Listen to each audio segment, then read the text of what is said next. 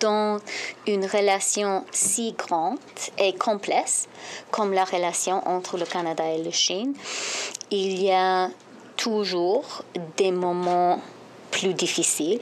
Alors que le souk à la corde entre la Chine et le Canada se poursuivait mercredi devant les caméras des journalistes à Ottawa, la ministre canadienne des Affaires étrangères, Christian Freeland, affirmait que le Canada poursuit ses discussions avec Pékin dans l'affaire Huawei, maintenant aggravée par la coïncidence de cette arrestation de deux Canadiens. C'est une situation personnelle, euh, c'est une situation peut-être délicate et je veux respecter cet individuel et sa famille.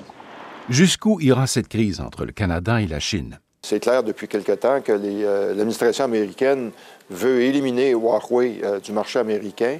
Tout ça fait partie du grand jeu diplomatique et commercial qui est engagé entre les deux pays. Guy Saint-Jacques est l'ancien ambassadeur canadien en Chine. Euh, dans ce cas-ci, je pense que le gouvernement chinois envoie un, message clair au gouvernement canadien parce qu'ils ne peuvent pas s'attaquer à un diplomate en poste à cause de l'immunité diplomatique.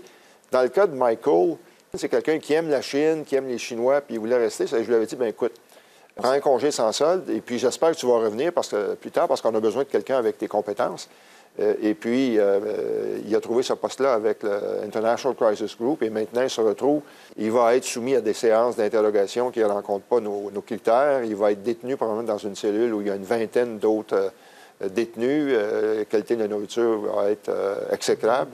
Et puis, malheureusement, c'est un processus qui peut être assez long. Puis, quand je vous disais tantôt qu'en Chine, il n'y a pas de coïncidence, les Chinois, euh, je pense, vont vouloir euh, commencer à, faire de la pression pour qu'on laisse aller Mme Mang en, échange. On est entre l'arbre et l'écorce et ça fait de plus en plus mal. Et, puis, on n'a aucun choix parce qu'on doit respecter les termes du euh, traité d'extradition et il faut laisser le processus légal. Mais là-dessus, les Chinois, ce n'est pas la première fois parce que je m'étais occupé du cas Gary, je leur avais expliqué tout ça.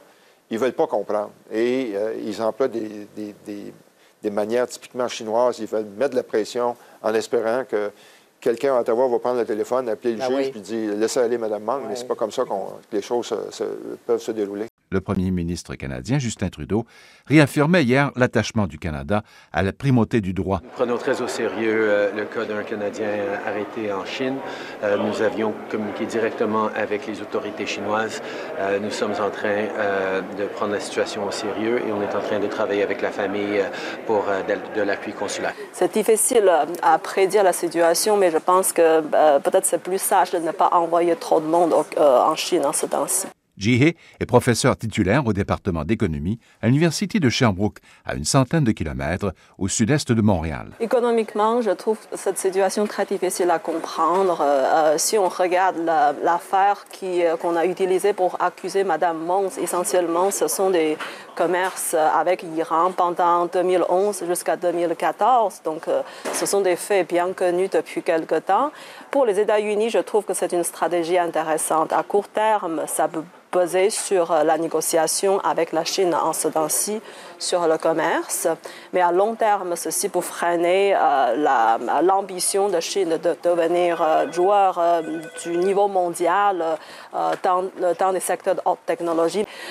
donc, en principe, oh, je pense que pour les États-Unis, de retenir Madame Meng va être un élément très intéressant. Mais pour les Chinois, je pense qu'en fait, ils ne vont pas laisser, se laisser faire des choses dans cette façon. Donc, ils vont essayer de récupérer Madame Mon le plus rapidement possible pour euh, que ça ne soit pas euh, engendré euh, d'autres problématiques pour le plan stratégique. Qui vise à récupérer le part de marché domestique chinois dans les mains d'entreprises chinoises, surtout dans le domaine haute technologie euh, de euh, en Chine en 2025 essentiellement, euh, c'est pour en 2035 récupérer le marché domestique de 70% et puis en 2049, donc ce sera le 100 ans de fondation du République populaire de Chine pour que la Chine devienne le plus grand producteur de ce secteur-là qui peut être juste à côté des États-Unis et puis de l'Allemagne.